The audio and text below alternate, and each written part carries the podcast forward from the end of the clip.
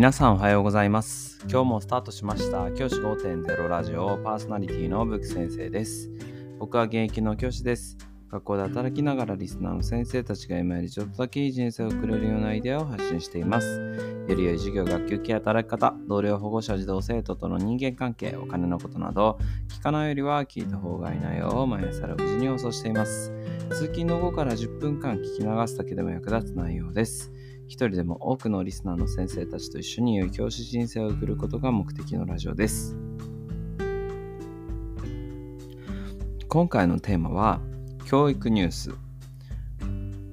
生成 AI を使いまでの注意呼びかけも。ということで取り上げたいと思います。夏休みにいよいよ入った学校が多く見られています。そんな中ですね生成 AI を使う場面での活用についていろいろな指導がされていたのかなというふうに思っています。生成 AI、まあ、チャット GPT を代表とする文章とかね作ってくれる AI ソフトがありますけどもそちらの文章で書いたものをそのまま出すというようなことがないようにということで指導がされたのかなというふうに思います。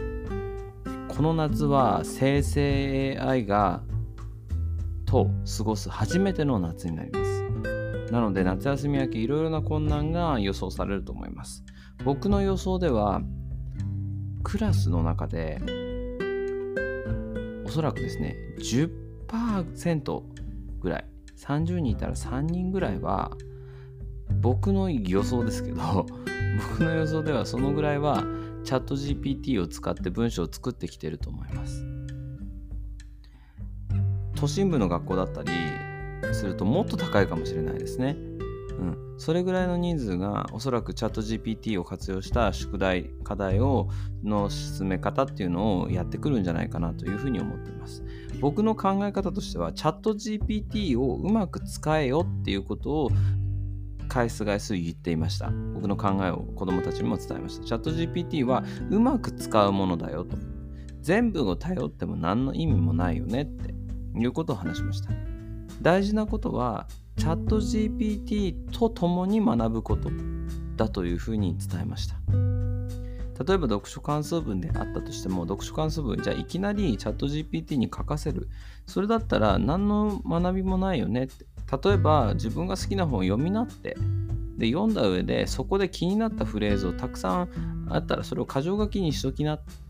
でその箇条書きにしたものを含めて要約文を作ってくれってチャット GPT にその後頼めばいいよ。そしたらチャット GPT が要約文を作ってくれるから。そうしてもう一度その要約文を読んでみて、ああ、こういう内容だったな。じゃあもう一度読んでみよう。で、読んでみた。で、それでもう一回文章をまとめてみよう。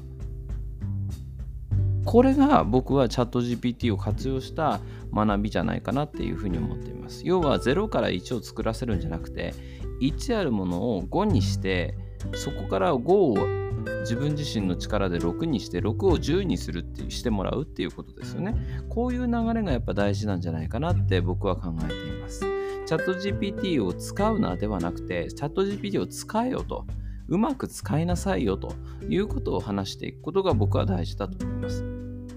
チャット GPT をのような生成 AI をもう使うなと禁止するなんていうのはもう無理で、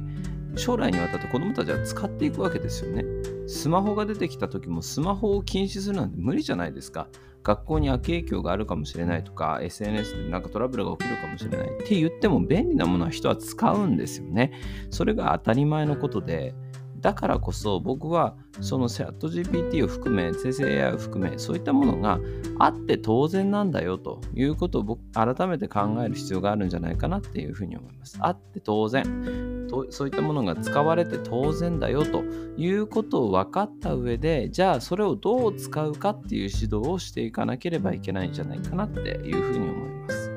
僕、夏休み明け、例えばチャット GPT が明らかに01で作ったもの、チャット GPT しか作ってないようなものがあった場合には、指導というか、使い方の説明をしてあげたいなって思います。これさって、君自身の文章と、君自身が考えた瞬間はあるのかいっていうことは話したいですよね。その上でないって言われたら、それだったらもったいなかったねって。チャット GPT っていうのは自分の能力を拡張させるようなものであって0から1を作るのは得意じゃないんだよって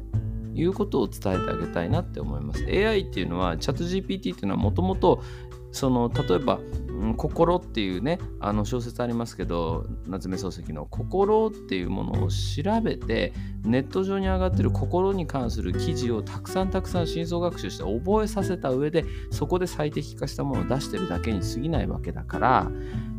そのチャット GPT 自体も01を作ってるわけじゃないんですよね。チャット GPT というのは世の中にある1000個の知識の中のものを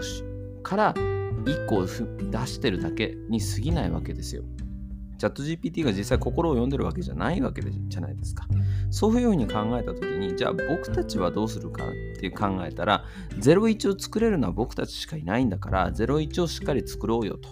で、その上でそれを膨らましてみようよと。それを使う時に膨らまし方はチャット GPT に教わろうよ。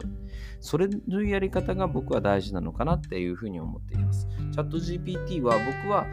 これから先子どもたちが一生関わっていかなければいけない関わるものだと思います。スマホと同様にパソコン同等と同様に子どもたちが一生関わっていくものだと思います。だからこそそれをうまく使っていくっていう方法を一緒に考えていくっていうのが大事なのかなというふうに思っています。じゃあ今日はこの辺で起立例着席。さよならまた明日。